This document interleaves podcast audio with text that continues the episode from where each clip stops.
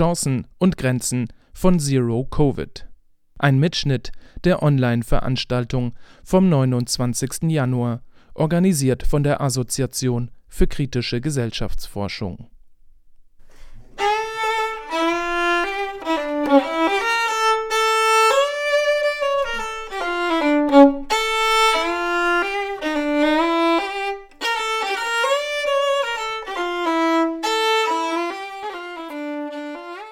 Der Aufruf Hashtag #ZeroCovid plädiert für einen konsequenten Lockdown. Im Mittelpunkt stehen dabei Forderungen, die Arbeitswelt weitestgehend stillzulegen und die Konsequenzen der aktuellen Pandemie sozial gerecht zu verteilen, und zwar im europäischen und transnationalen Kontext.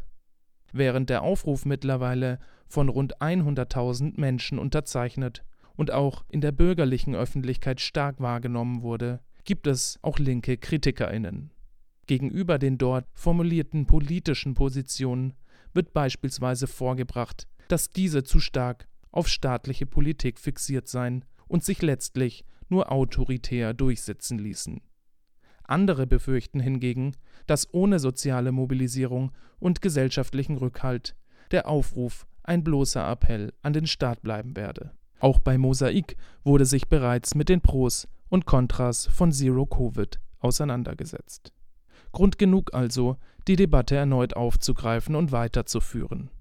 In der heutigen Ausgabe des Mosaik Podcast hört ihr dazu Christian Zeller von der Universität Salzburg, einem der Initiatorinnen des Aufrufs. Der Beitrag, der gleich zu hören sein wird, ist ein Mitschnitt der Online-Veranstaltung Zero Covid Chancen und Grenzen eines Programms zur solidarischen Bekämpfung der Pandemie die am 29. Januar stattgefunden hat und von Anne Engelhardt von der Universität Kassel moderiert wurde. Die Veranstaltung gehört zum Programm der mehrteiligen Reihe Gesellschaftsforschung in Zeiten sozialer Distanzierung, die von der Assoziation für kritische Gesellschaftsforschung kurz AKG derzeit organisiert wird. Die AKG ist ein Zusammenschluss von Sozialwissenschaftlerinnen aus dem deutschsprachigen Raum. Ihr Ziel ist die gemeinsame Analyse und Diskussion gesellschaftskritischer Theorieansätze, die im Kontext der zunehmenden Neoliberalisierung von Hochschulen kaum noch Platz finden. Nachdem die AKG bereits im vergangenen Jahr in einer Reihe von Online-Debatten die Bedeutung der Pandemie für den kapitalistischen Gesellschaftszusammenhang diskutiert hat, sollen nun die aktuellen und durchaus dramatischen Entwicklungen der globalen Pandemie in den Blick genommen werden die Mitschnitte der einzelnen Beiträge gibt es dann hier im Mosaik-Podcast zum Nachhören.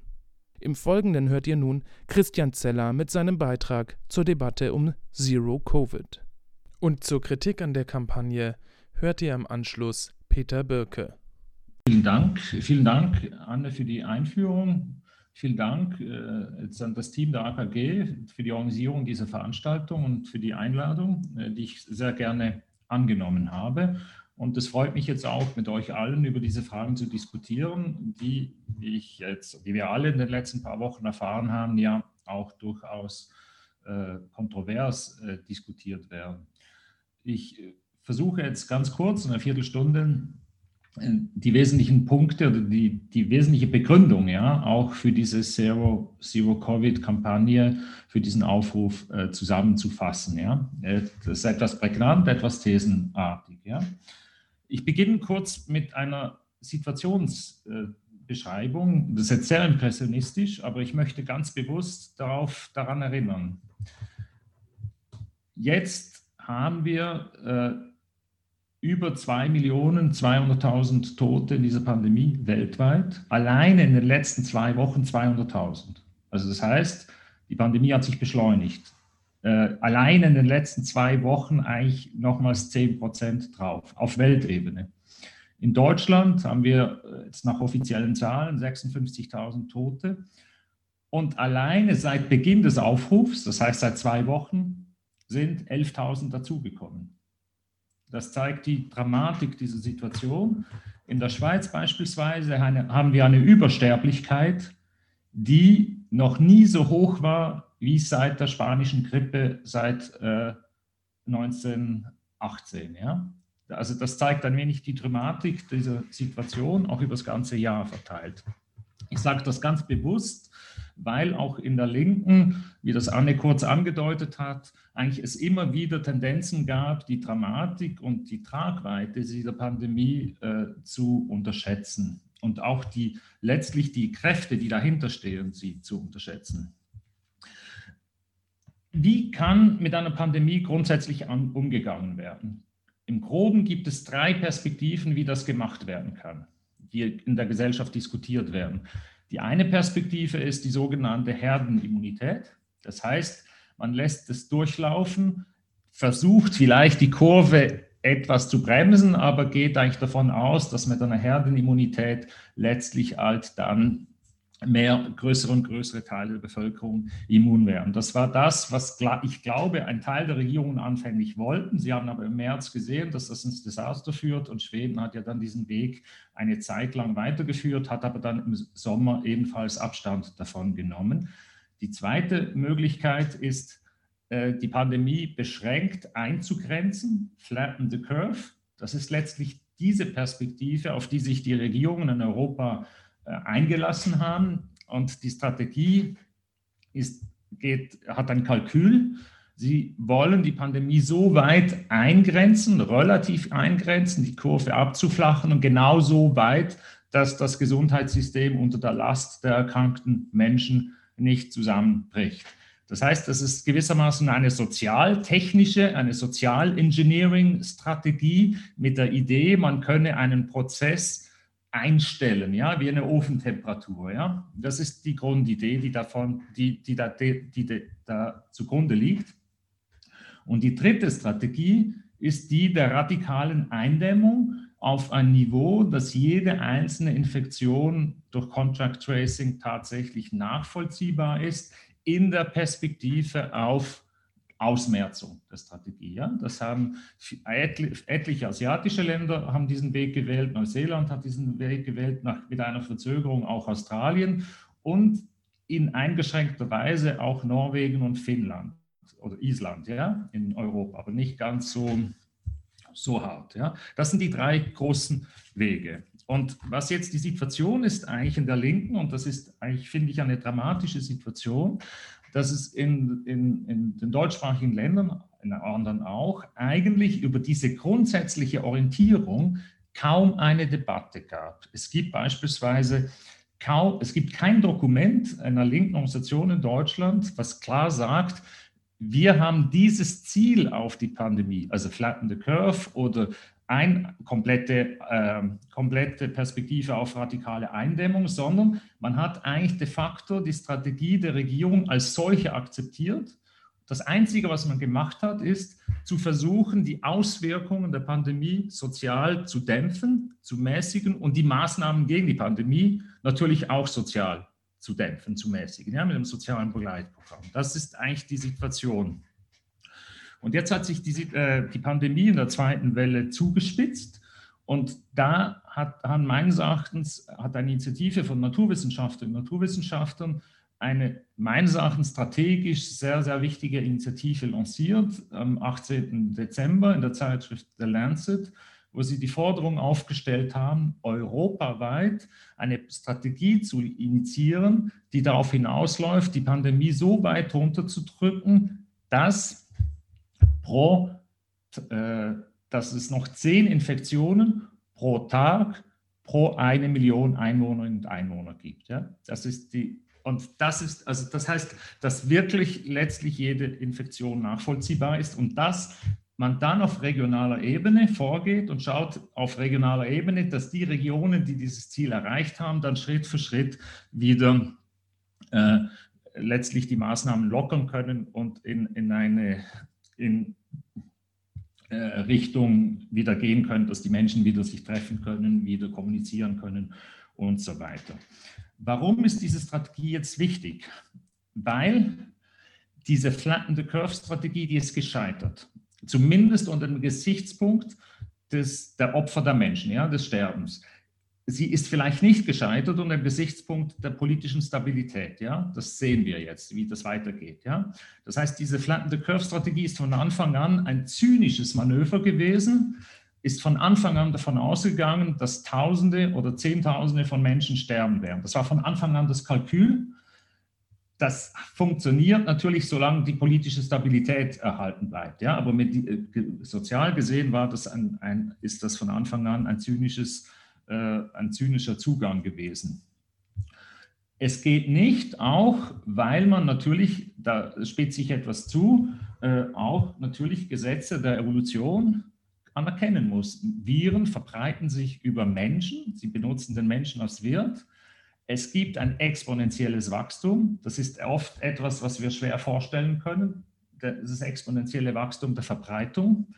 Und je mehr Viren sich verbreitet haben, desto größer wird die Anzahl der Mutationen. Viele dieser Mutationen können harmloser sein oder irrelevant. Es reicht aber, wenn einige wenige Mutationen substanzielle Veränderungen bringen. Beispielsweise die Mutation B117, die die Übertragbarkeit massiv äh, beschleunigt, was diesem Virus natürlich einen Selektionsvorteil gibt in, in der Umgebung und es massiv schneller macht. Ja, das sehen wir jetzt die Konsequenzen gerade in diesen Wochen in England und in Irland, wo die Pandemie einen massiven neuen Schub bekommen hat, weil sich ganz viel schneller viel mehr Menschen äh, anstecken. Das heißt, die Idee, das sozialtechnisch oder sozial-engineering-mäßig einzugrenzen, einzudämmen auf ein Niveau, das funktioniert nicht, weil immer aufgrund des exponentiellen Wachstums, weil es dann immer sofort wieder ein, ein Schub äh, drüber geht. Äh, das heißt, aus einem sozialen Gesichtspunkt ist diese Strategie gescheitert. Das heißt, es braucht eine massive eine Antwort, es braucht eine solidarische Antwort von unten.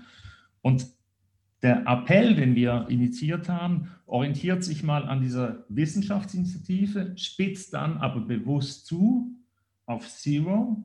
Das ist eine politische Zuspitzung im Sinne einer, eines, eines, einer Zielperspektive. Das ist ja nicht äh, äh, Zero Covid ist nicht in dem Sinne eine Forderung, es ist eine Perspektive, die man dann mit konkreten Forderungen, mit konkreten Kampagnen natürlich füllen muss, ja, mit konkreten Maßnahmen, um diesem Ziel dann äh, äh, gerecht zu werden. Es gibt noch ein wesentlicher Punkt in dieser Sache, in dieser Gleichung gewissermaßen, das ist die Impfung. Äh, sowohl die Regierungen wie auch weite Teile der Linken setzen jetzt auf effiziente Impfkampagnen. Selbstverständlich ist Impfen sinnvoll. Aber Impfkampagnen, auch wenn sie in der nächsten Zeit hypereffizient sein werden, was ich nicht annehme, aber sogar wenn sie das wären, würden sie die Dynamik der Pandemie in den nächsten sechs Wochen nicht beeinflussen, in den nächsten sechs Monaten nicht beeinflussen. Warum nicht? wir werden am Anfang die alten Menschen und die kranken Menschen, die sogenannten Risikogruppen impfen. Diese Menschen sind aber für die Dynamik der Pandemie nicht sehr relevant. Warum nicht? Weil sie unterdurchschnittlich viele soziale Kontakte haben. Wer relevant ist für die Ausbreitungsdynamik der Pandemie, sind die jungen Menschen und die berufstätigen Menschen. Die verbreiten die Pandemie weiter, während die Alten geimpft werden. Was in der Masse wenn die Pandemie weiter durchläuft, das gibt einen Masseneffekt, natürlich unweigerlich dazu führen wird, dass sich viele junge Menschen anstecken und auch viele junge Menschen erkranken. Auch wenn da die Tödlichkeit geringer ist, wird es einen Masseneffekt geben. Das heißt, auch viele weiterhin werden weiter Menschen sterben, wo einfach das Durchschnittsalter sinkt. Das sehen wir bereits jetzt in den Statistiken. Das Durchschnittsalter jetzt der Menschen auf Intensivstationen in Deutschland ist nur noch 60 Jahre alt. Ja? Das ist massiv gesunken, auch aus solchen, äh, das ist ein Effekt. Und der andere Effekt, das ist ein ganz zynischer oder eine ganz zynische Ursache ist, dass viele Menschen schlicht und einfach in den Heimen oder zu Hause sterben und gar nicht erst mehr in die Krankenhäuser kommen. Das heißt, es gibt schon jetzt eine Art Vorselektion von den Menschen, die überhaupt ins Krankenhaus kommen. Ja, das, das, läuft, das läuft bereits. Ja, also das ist, ein, das ist natürlich ein Ausdruck der, des, des, äh, dieses Zynismus. Äh, ich glaube, ich habe meine Zeit schon äh, bald um. Die, was jetzt unsere Idee ist, also am Anfang unserer Kampagne wollten wir einfach eine Diskursverschiebung. Ja? Und wir dachten, wir bekommen ein paar tausend Unterschriften, ein paar Wochen, war die, die, die Einschätzung natürlich unterschiedlich. Jetzt hat diese, dieser Aufruf eigentlich ein recht großes Echo bekommen und es ist uns tatsächlich gelungen, die Diskurse zu verschieben ein wenig. Auch die ganzen Rechten, die, die Querdenker oder wie auch immer sie nennen, sich nennen mögen, sind eigentlich zurzeit äh, eigentlich zurzeit zumindest aus der Öffentlichkeit nicht mehr so äh, warne, äh, sind nicht mehr so präsent. Das heißt, wir, es ist gelungen, praktisch eine dritte Position, eine solidarische Position in die Debatte hineinzubringen. Und das, denke ich, ist ein Erfolg. Um was es jetzt geht, jetzt müssen wir eigentlich die nächsten Schritte denken. Ist es möglich, aus einem Aufruf eine Kampagne machen und aus der Kampagne so eine Art Bewegungsansatz zu entwickeln? Ja? Und wenn uns das gelingt, daraus eine Bewegung zu machen, dann, dann könnten wir tatsächlich natürlich beginnen, die Kräfteverhältnisse real zu verändern. Und das ist das Entscheidende. Ja. Der Appell ist nicht ein alternatives Politprogramm, ist nicht ein Parteiprogramm, ist nicht ein alternatives Regierungsprogramm. Der Appell hat das Ziel, äh, einen Prozess in Gang zu setzen, um die wirklichen Kräfteverhältnisse in der Gesellschaft äh, zu verändern. Ja? Und das finde ich, wenn wir es schaffen, in der Diskussion anschließend über solche Dinge zu diskutieren, wie es wirklich gelenkt, einen Schub in die Sache reinzukriegen, um eben eine dritte, eine solidarische Position in die Debatte zu bringen, dann hätten wir sehr, sehr viel äh, äh, gewonnen. Ja? Ich weiß, ich habe jetzt einige Dinge nicht angesprochen, vielleicht ein Aspekt noch, weil da natürlich mit Garantie in der Diskussion kommt dass unsere Strategie auf eine autoritäre Politik hinauslaufen würde. Äh, mein Argument äh, ist folgendes. Je länger die Situation, in der wir jetzt sind, anhält, also eine Stop-and-Go-Politik der Regierungen, die Regierungen sind gefangen in ihrer eigenen Logik, sie sind in einer gewissen Flucht nach vorne. Das wird sie dazu bringen, Schritt für Schritt autoritärer zu handeln wenn es uns nicht gelingt, diese Situation aufzubrechen. Das heißt, je länger wir die Situation akzeptieren, wie sie jetzt besteht, desto autoritärer wird die Tendenz werden. Da sehen wir viele Anzeichen. Ja?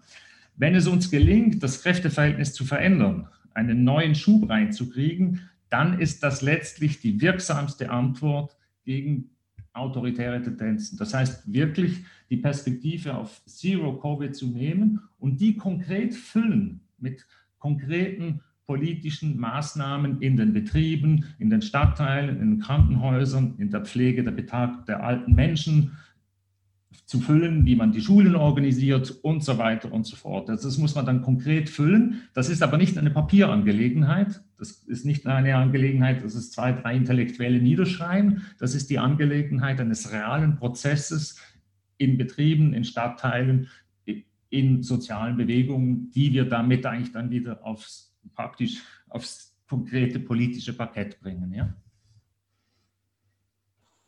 Vielen Dank, Christian, äh, für diese Einleitung. Ich würde jetzt den äh, Peter Birke bitten, kurz ein paar von den Einwänden oder den Diskussionsansätzen zu ähm, referieren. Fünf Minuten. Ja, danke. Ähm, ja, wir haben, haben, eine kleine Vorbereitungsgruppe gehabt, zu der gehören Alex Gallas, äh, Anna Engelhardt, der Stefan Krupp und ich. Und äh, äh, uns geht es eigentlich, oder ging es in der Vordiskussion so, wie es wahrscheinlich vielen von denen, die jetzt hier teilnehmen, äh, ging.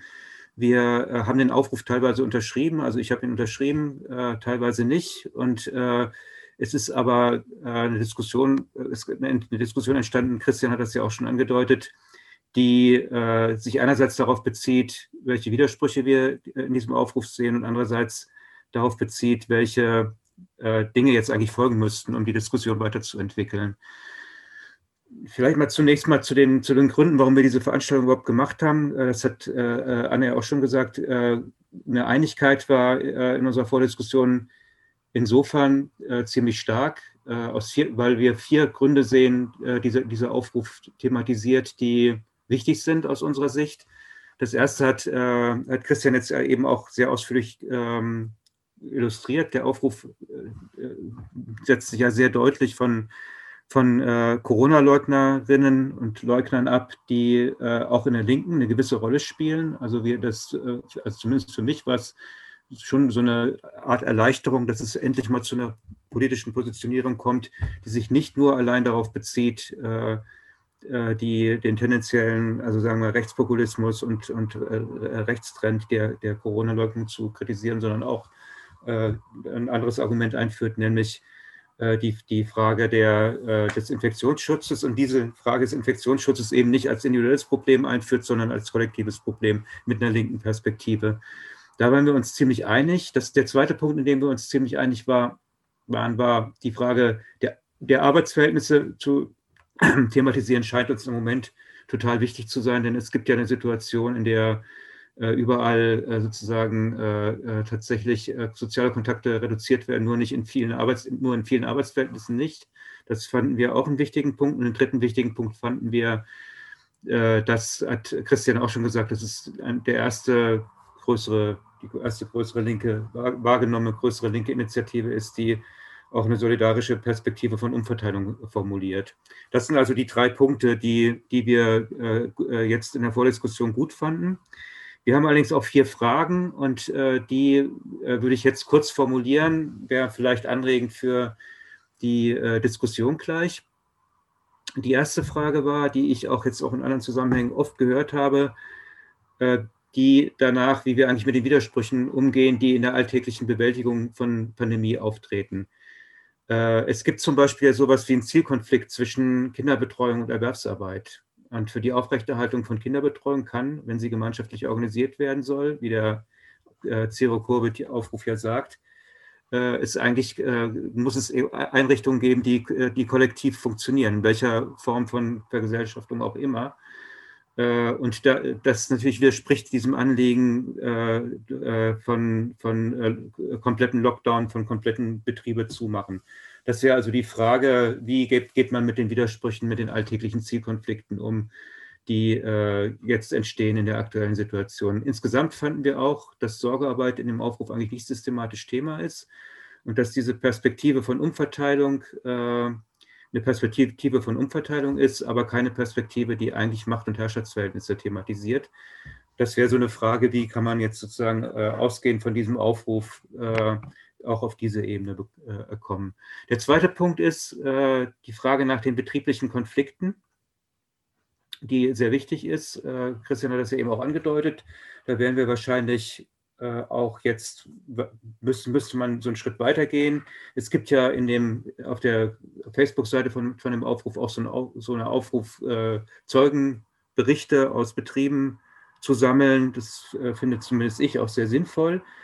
Allerdings äh, gibt es ja auch stattfindende betriebliche Konflikte und eine Frage ist, wie sich eigentlich dieser Aufruf auf diese, als Kampagne auf diese stattfindenden betrieblichen Konflikte beziehen kann. Es gab ja jetzt in der letzten Zeit diverse solche Geschichten, äh, weiß ich nicht, jetzt in, in, äh, in Hamburg äh, bei Airbus gab es Infektionsfälle. Es gibt die Auseinandersetzung im Grunde genommen latent die ganze Zeit in, bei Amazon, in der Fleischindustrie und so weiter. Ähm, die Bezugnahme zu solchen Konflikten wäre wichtig. Und da sehen wir eine relativ große Lücke zwischen der linken Kampagne und der Verankerung dieser Kampagne in diesen Bereichen. Der dritte Punkt wäre äh, der Punkt, äh, warum ist es eigentlich ein europäischer Aufruf und äh, wie bezieht sich dieser Aufruf auf eine transnationale Debatte? Diese Frage würde ich einfach nur kurz irgendwie stehen lassen. Äh, vielleicht könnte man vielleicht dann, dann weiter diskutieren. Äh, und der vierte Punkt war, ist natürlich die Frage nach der Bedeutung der Staatsgewalt. Es gibt ja in unserer Einladung auch in Bezug auf dieses Papier von Alex Demirovic, MAK, äh, er argumentiert ja sehr stark dafür, dass wenn es keine soziale Bewegung gibt und äh, dann müsste, könnte diese Strategie nur durch autoritäre staatliche Maßnahmen durchgesetzt werden. Und das ist auf jeden Fall ein Punkt, den wir wichtig finden zu diskutieren. Insgesamt würden wir vorschlagen für die Diskussion, sich stärker auf diese Frage zu beziehen, die Christian ja auch schon eingeführt hat, äh, nämlich nicht die Frage danach, ist jetzt alles richtig, was in diesem Aufruf steht? Soll man den unterschreiben? Soll man den nicht unterschreiben? Das halten wir für, für eigentlich auch nur den ersten Schritt, sondern es wäre eher so der Punkt, äh, zu fragen im Moment, was soll jetzt eigentlich daraus folgen? Welche Entwicklungen sehen wir auch? Wie kann man die auch in ihrer Widersprüchlichkeit fassen? So. Und das wäre es jetzt sozusagen von, der, von Seiten der Vorbereitungsgruppe. Vielen Dank, äh, Peter. Ich ähm, würde jetzt sagen, wir würden jetzt erstmal keine äh, Fragen sozusagen im Plenum diskutieren, sondern ähm, ich verlinke euch hier nochmal ähm, das Google-Dokument, wo ihr Fragen sammeln könnt, wo wir auch nochmal oder wo ich nochmal versucht habe, die Fragen, die jetzt der Peter äh, aufgeworfen hat, äh, nochmal zu skizzieren. Aber wie gesagt, ihr könnt halt weitere in das Dokument jetzt einfügen und wir würden jetzt ähm, äh, genau, also ähm, Breakout Rooms, äh, euch alle in Breakout Rooms packen. Dort ähm, wollen wir ungefähr 15 Minuten sozusagen in kleineren Gruppen diskutieren. Es wäre schön, wenn ihr euch in den Breakout Rooms nochmal kurz äh, einander vorstellt, damit ihr auch wisst, mit wem ihr redet und ihr die Kameras natürlich auch wieder anmacht. Na, danach, nach diesen 15 Minuten, würden wir wieder zurück ins Plenum kommen und äh, sozusagen die Fragen, die jetzt dann angerissen wurden, beziehungsweise die ihr auch in euren äh, kleinen Murmelrunden diskutiert habt, ähm, wieder zurückgeben und äh, Christian die Gelegenheit geben, darauf nochmal zu antworten. So, ich hoffe, es sind jetzt alle wieder zurück aus ihren Gruppen und ähm, ich hoffe, ihr hattet, hattet, alle auch eine gute Diskussion und eine ähm, vor allem konstruktive Diskussion, weil das ist ja auch ähm, das Ziel der heutigen ähm, Veranstaltung. Ich ähm, gehe jetzt nochmal ganz kurz, lese jetzt nochmal ein paar von den Fragen äh, vor, die hier aufgeschrieben wurden und dann wäre es halt toll, wenn Christian, wenn du nochmal so, ähm, du hättest, glaube ich, dann nochmal so 10, 15 Minuten, um auch nochmal auf äh, einiges zu antworten. Ich denke, da, ähm, da gibt es sicherlich auch noch äh, einiges. Und das ist ja auch eigentlich auch nur ein Aufschlag von der Diskussion, die sicherlich noch in vielen, vielen Kreisen weitergeführt wird. Also hier ist noch äh, die Frage, ist es richtig, die medizinischen Fragen jetzt in den Vordergrund zu stellen? Sollten wir zum, äh, nicht zum Beispiel die Arbeitsauseinandersetzungen in Betrieben auf die wachsende Ungleichheit und so weiter fokussieren? Sollte man das Ziel äh, unrealistisch ähm, formulieren, um einen polarisierenden Standpunkt in die Diskussion zu bringen oder lieber realistische Ziele anstreben, um eine Strategie zu formulieren? Welche Potenziale sehen wir in selbstorganisierten Strategien, die Leute bereits entwickelt haben, um sich, um sich zu schützen? Gibt es die behauptete Corona-Müdigkeit, die immer gegen eigenverantwortliche Strategien angeführt äh, wird ähm, oder überhaupt? Äh, wie ist der Bezug zwischen äh, Zero-Covid-Kampagne und linker parlamentarischer Politik? Ähm, und ähm, das ist keine direkte Frage, aber hier wird gesagt, wir waren bei der Frage, wie betriebliche Konflikte und auch Sicherheits- und Hygienemaßnahmen eigentlich äh, aussehen. Und es ging darum, dass diese gerade ähm, viel schwieriger geworden sind. Ich denke, da gibt es einige Überschneidungen, äh, einerseits in den Fragen, andererseits aber auch ähm, in, den, ähm, äh, in dem, was diskutiert wurde. Hier wurde nochmal die Frage des geistigen Eigentums äh, an, an, nochmal aufgeschrieben. Ich werde jetzt aber bei denen, die jetzt hier gerade noch weiterschreiben, äh, werde ich jetzt nicht weiter vorlesen. Ähm, ich denke, dass äh, das klar geworden ist, um was sich so die Fragen insgesamt drehen. Genau, ich würde jetzt ähm, dem Christian nochmal die Möglichkeit geben, darauf zu antworten. Und ähm, äh, und dann können wir uns sicherlich auch weiter nochmal Gedanken machen. Vielleicht gibt es nochmal eine weitere Veranstaltung und ihr werdet sicher in anderen Kreisen auch die Möglichkeit haben, das weiter zu diskutieren. Ja gut, jetzt nochmals zur, zur grundsätzlichen Frage, Frage der Bedeutung der Pandemie oder der Dynamik der Pandemie. Als erster Punkt, äh, da möchte ich unterstreichen, das wirklich ernst zu nehmen. Also die Pandemie äh, wird sich weiter ausweiten, wenn wir das durch gesellschaftliches Verhalten nicht verhindern. Ja? Äh, da prallen zwei Logiken aufeinander. Es sind letztlich naturgesetzliche Logiken, die können wir nicht verändern. Das liegt in der, das, das sind naturgesetzliche Sachen, also Prozesse. Es gibt Mutationen, es gibt in Viren, die sich ausbreiten, die nach exponentiellem Wachstum. Das ist nicht gesellschaftlich konstruiert. Das sind Naturgesetze, die wir erfassen können oder nicht und verstehen können. Was wir können, ist, wir können die Gesellschaft anders organisieren. Das heißt, die Gesetze des Profits, die uns die, Neo, die Neoliberalen verkaufen uns die Gesetze des Profits als Naturgesetze. Das ist Quatsch. Das müssen wir brechen, systematisch. Ja? Aber die Natur hat hat, funktioniert nach Gesetzen, die wir teilweise kennen, teilweise kennen wir sie nicht. Ja? Aber sofern wir sie können, sofern wir sie kennen, können wir uns danach richten. Da hat es große Analogien zur Klimafrage. Ja? Wir wissen, dass wir mit Treibhausgasen die CO2, äh, die, die äh, äh, die Atmosphäre, äh, dass wir den, den, den Treibhausgaseffekt äh, bewirken. Und wir wissen mittlerweile, dass wenn wir die Erderwärmung auf über 1,5 Grad gegenüber der vorindustriellen Zeit steigern, dass die Wahrscheinlichkeit von Kipppunkten massiv zunimmt, die wir dann tatsächlich nicht mehr kontrollieren können. Ja? bei Virusausbreitung haben wir das exponentielle Wachstum und wir können das nicht einstellen. Ja? Wir, es gibt nur die Möglichkeit, sich gesellschaftlich anders zu verhalten, um die Ausbreitung äh, letztlich äh, zu verhindern.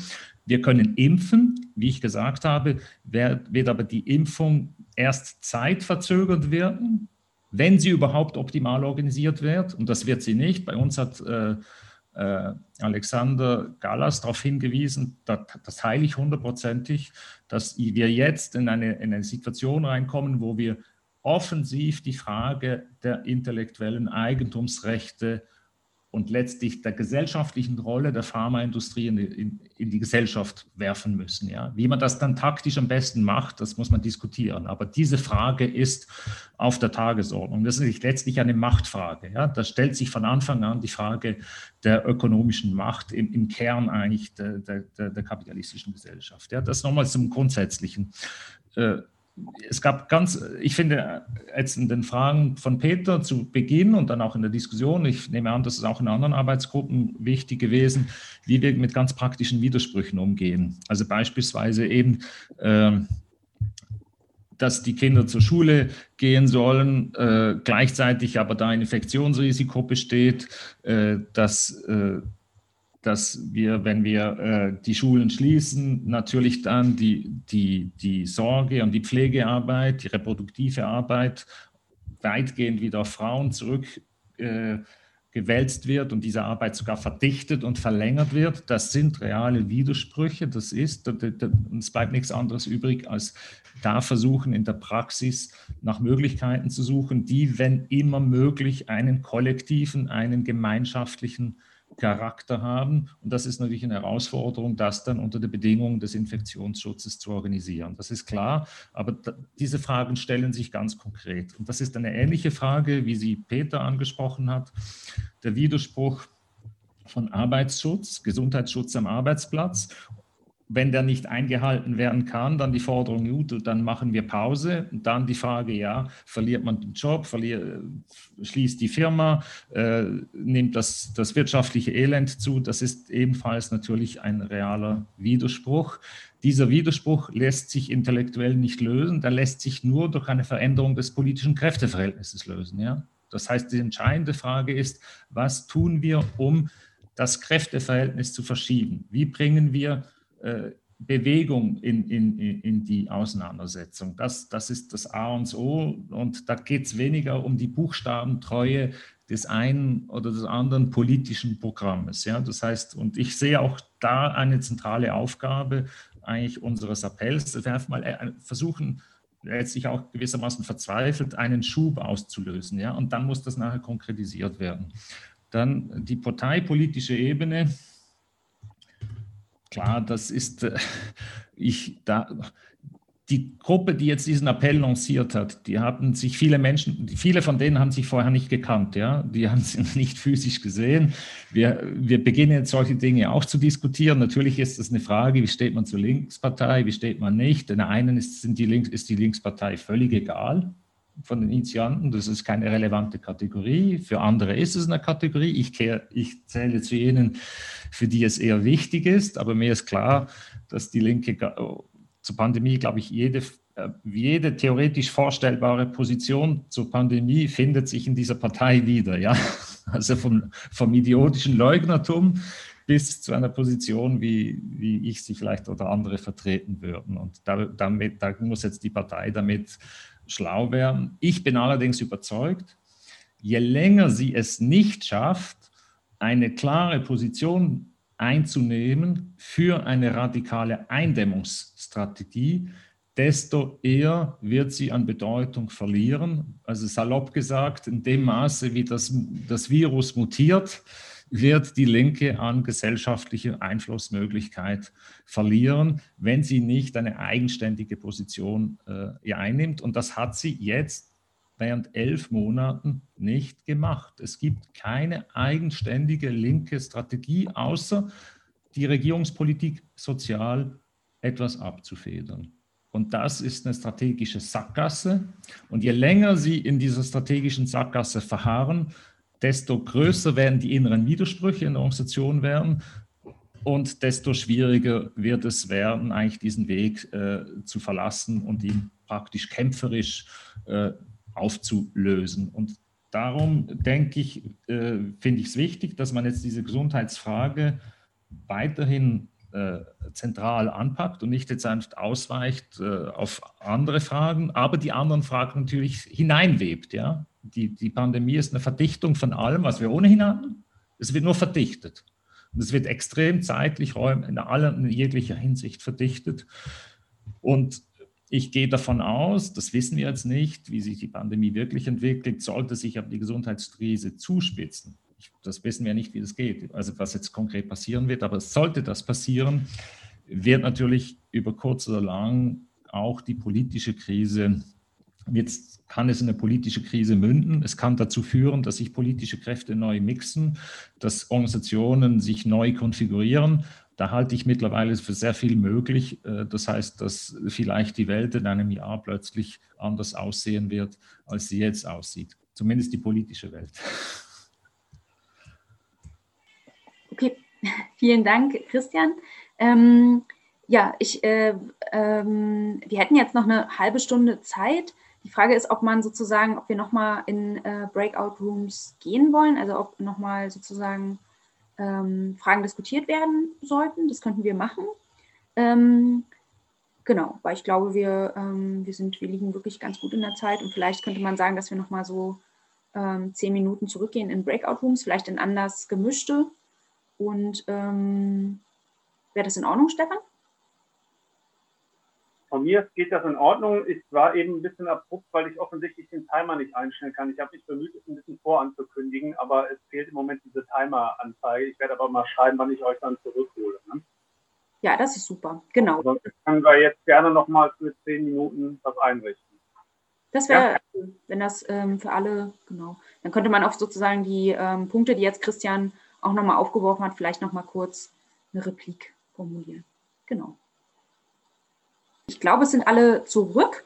Ähm, genau, dann äh, würde ich vorschlagen, dass wir vielleicht nochmal ähm, ähm, dem Christian nochmal eine kurze Runde ähm, Möglichkeit geben, noch ein paar Sachen einzugehen. Es gibt jetzt hier aber auch noch keine weiteren Fragen. Ach doch, es gibt hier noch äh, die Frage, wie überhaupt Strukturen, wie kann man überhaupt Strukturen herstellen, über die sich Austausch unter gegenwärtigen Bedingungen kontinuierlich ereignen können.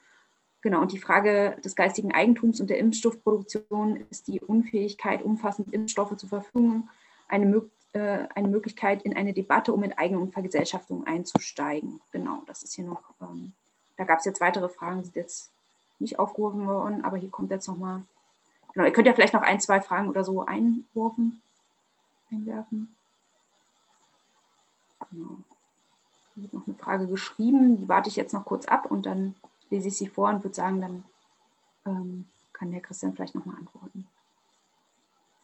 Ich glaube, es geht um die Frage, ähm, es gibt einen subjektiven Eindruck, auch nach einem Jahr der Pandemie ist der mediale Diskurs immer noch sehr stark von medizinischen, ich glaube so Perspektive oder Medizinerinnen geprägt. Okay, und auch die Lobbyarbeit in der Entscheidungsfindung.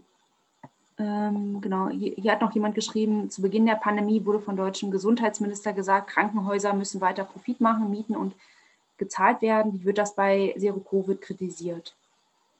Genau. Ich würde vorschlagen, dass wir da jetzt äh, einen Cut machen und dass der Christian nochmal die Gelegenheit hat, ähm, vielleicht nochmal ein paar abschließende Sachen zu sagen zur Debatte und wie es auch weitergeht. Ich glaube, das wäre für viele nochmal die Frage, was, was sind eure weiteren Pläne äh, wollt ihr die 100.000 erreichen und dann irgendwas vorstellen oder was sind die, was ist der nächste Schritt für eine Bewegung? Okay. Äh, ich versuche es in ein paar wenigen Punkten etwas zu gruppieren. Meine Antwort. Äh, die, Im ersten Punkt will ich nochmals auf die Frage gehen, was ist realistisch, was ist unrealistisch oder äh, natürlich die Perspektive auf Zero Covid oder auch die europäische Perspektive. Ähm, Zero Covid ist ein, ist ein Ziel, ist eine Perspektive, es ist nicht per se eine, eine simple Forderung. Es braucht ganz viele Einzelforderungen, Konkretisierungen, um in die Richtung dieser Perspektive zu arbeiten. Ja? Und wenn wir jetzt die Welt ansehen, wie sie ist, erscheint dieses, diese Perspektive, dieses Ziel unrealistisch. Das ist aber kein Argument für, für mich, äh, ich würde mich jetzt als revolutionären Ökosozialisten bezeichnen, äh, weil, weil das Ziel, die Erderwärmung auf 1,5 Grad gegenüber der vorindustriellen Zeit zu begrenzen, dieses Ziel ist unter kapitalistischen Bedingungen bei Lichte betrachtet nicht mehr realistisch. Das müssen wir auch erkennen. Dennoch ist es richtig, dass die Klimabewegung dieses Ziel weiterhin verfolgt und offensiv voranträgt und das versucht mit ganz vielen Konkretisierungen zu füllen, um das Kräfteverhältnis zu verändern. Ja? Das sehe ich eine gewisse Analogie. Ja?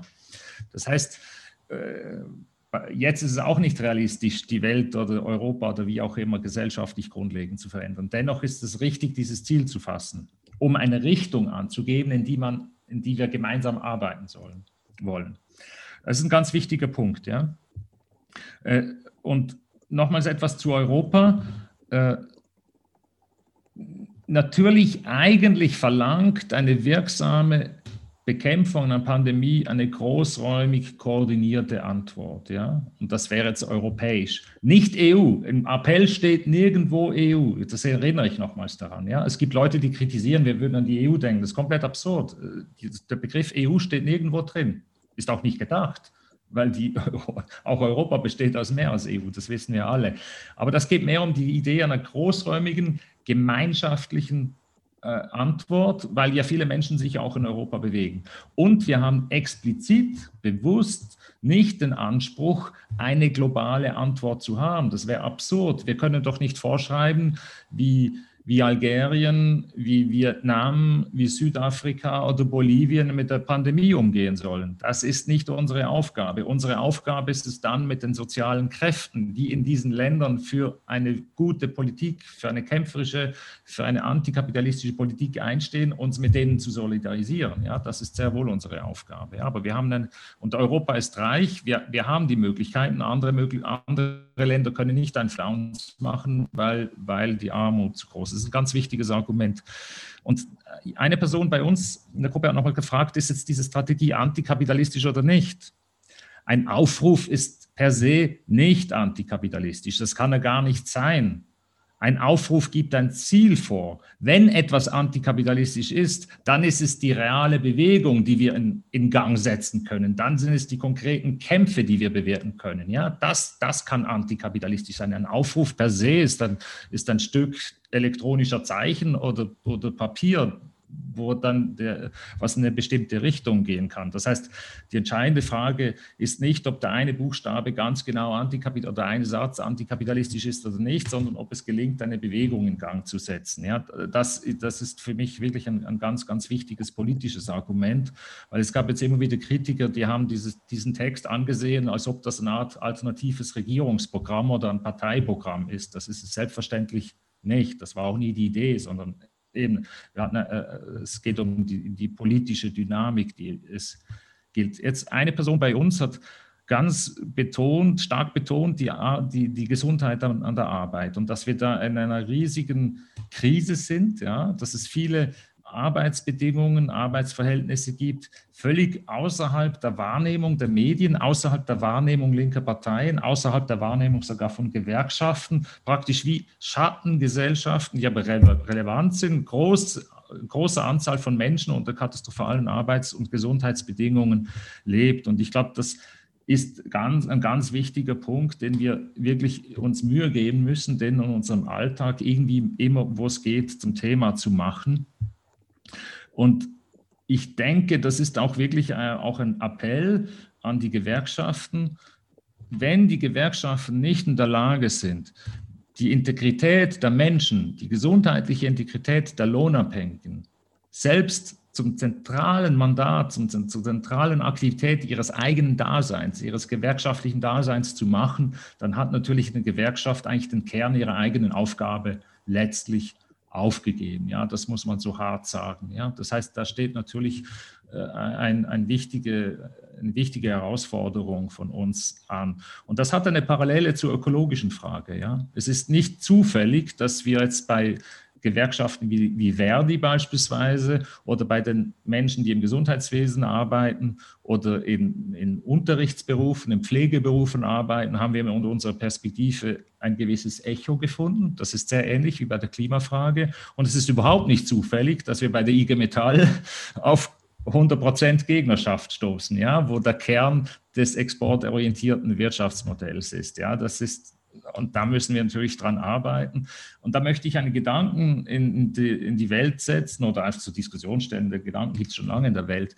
Äh, ob es in Ländern wie in unseren deutschsprachigen Ländern äh, angemessen ist, immer explizit sich an die Gewerkschaften zu richten, wenn es um betriebliche Angelegenheiten geht, oder ob man nicht auch etwas unorthodox, etwas ketzerisch darüber nachdenken muss, ob, ob es auch Möglichkeiten gibt, neben oder unabhängig von den Gewerkschaften mit Beschäftigten direkt in einen Dialogprozess zu kommen. Ja. In, den, in Italien, in Frankreich oder in Spanien gibt es eine lange Tradition von betrieblichen Organisationsformen, auch unabhängig von den Gewerkschaften. Das gibt es in Deutschland kaum, aber man kann ja mal drüber nachdenken, ob das nicht manchmal angemessener ist, als an die Gewerkschaftsbürokratie zu appellieren. Sie solle, sie möge doch endlich mal irgendwas tun und sie wird das nicht tun. Ja? Aber das ist ein, mehr eine politisch-strategische Frage. Da kann man halt unterschiedlich damit umgehen. Muss man ausprobieren.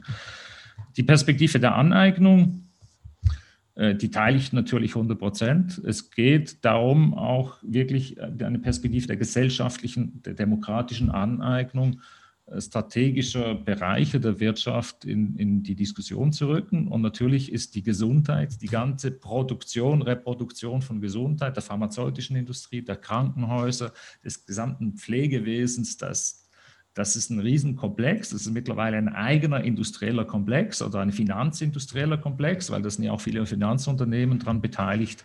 Das muss man zum Thema machen und natürlich sagen, es geht um, um um die Qualität, um den Gebrauchswert, um die stoffliche, um die stoffliche Qualität eigentlich dieser Arbeits-, also dieser Dienstleistungen und der, der Arbeit in diesen Bereichen. Ich glaube, das ist, das haben verschiedene Personen aufgeworfen, da bin ich 100 Prozent mit ein, also einverstanden.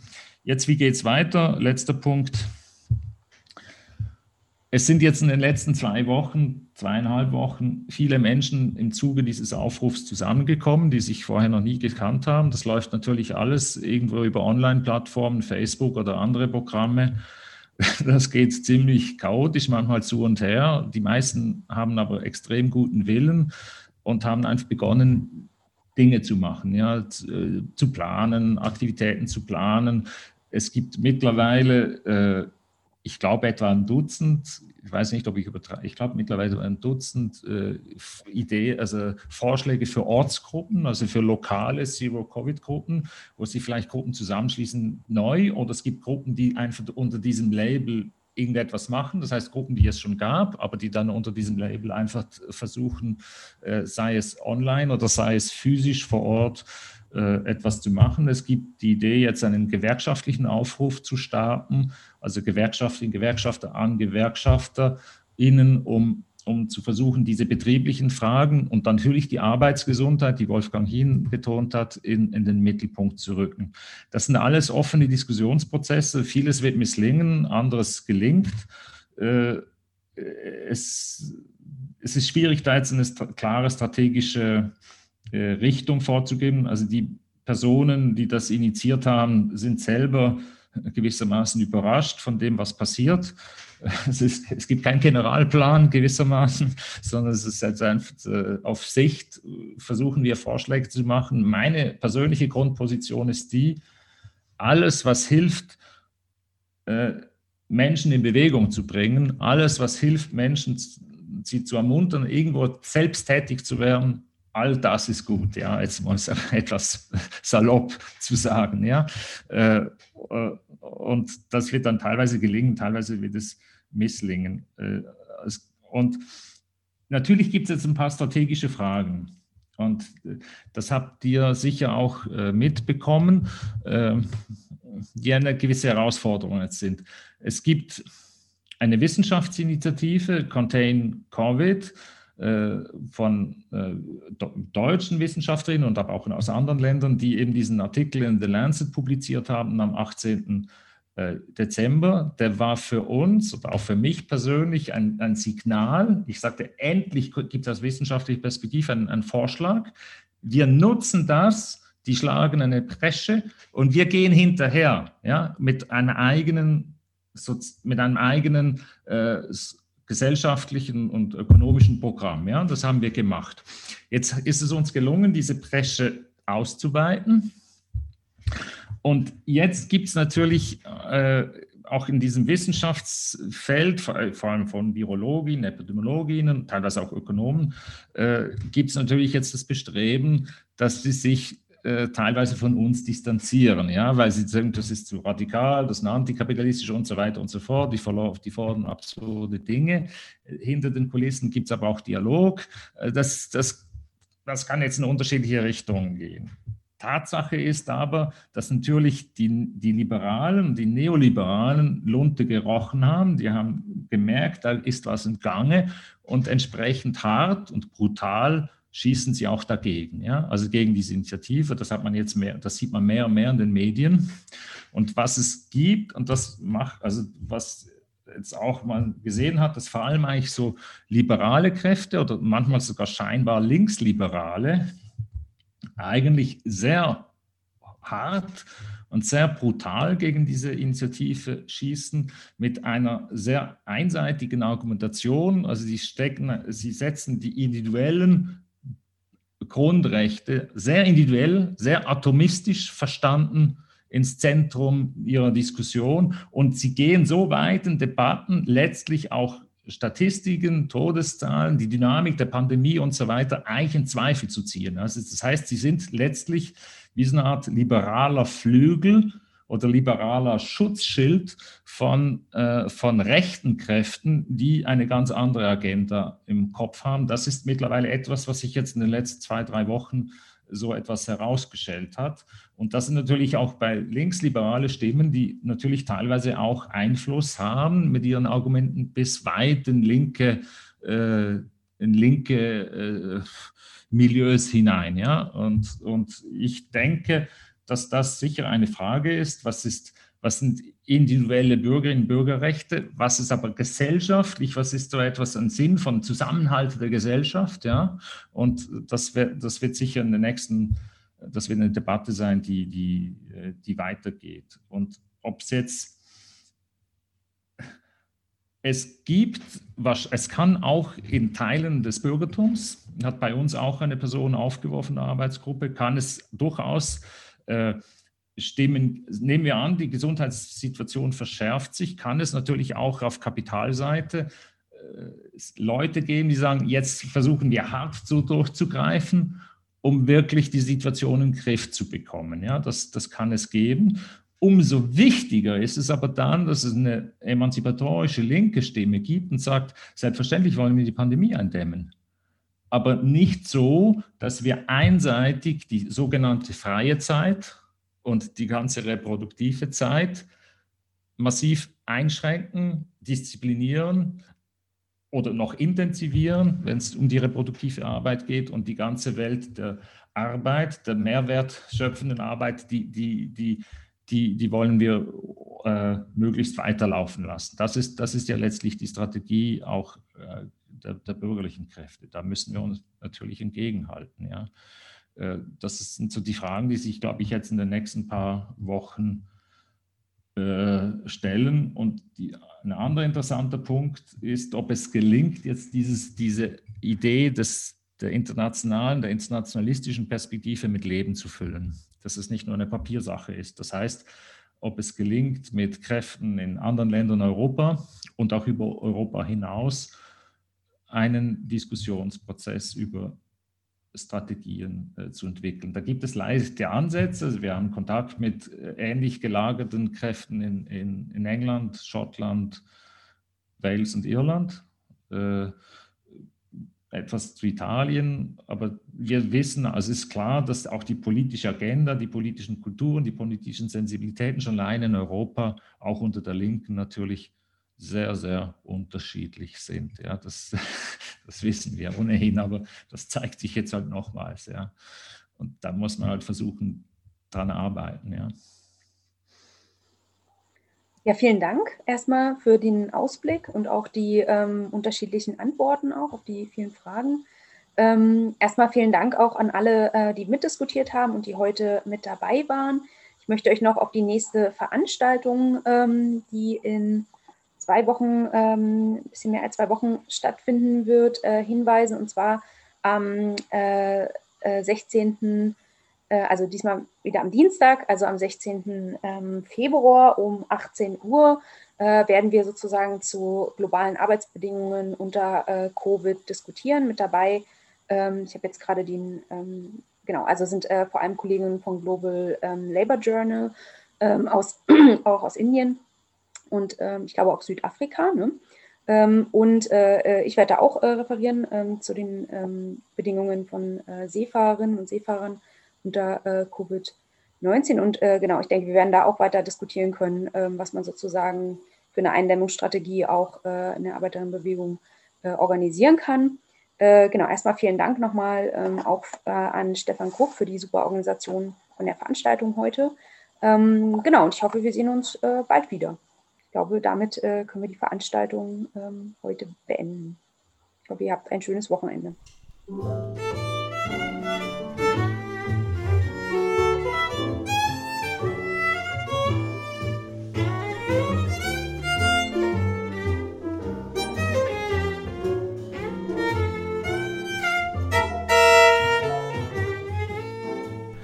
Der Mosaikblog sowie dieser Podcast entstehen eigentlich hauptsächlich aus unentgeltlicher Arbeit. Wir sind allerdings auch spendenfinanziert. Unter www.mosaik-blog.at unter dem Reiter Spenden gibt es die Möglichkeit, einmalige Spenden oder auch Daueraufträge einzurichten. Und die, die gerade finanziell gut dastehen, könnten sich überlegen, vielleicht noch andere linke Medien etwas zu fördern – um 120 Euro gibt es beispielsweise ein Förderabo für den Augustin. Oder aber auch die Anschläge lesen sich wirklich gut. Unser Jingle stammt von der hochtalentierten Sejin Jeon, deren Interpretation des Jazzklassikers Summertime wir auch hier im Abspann hören.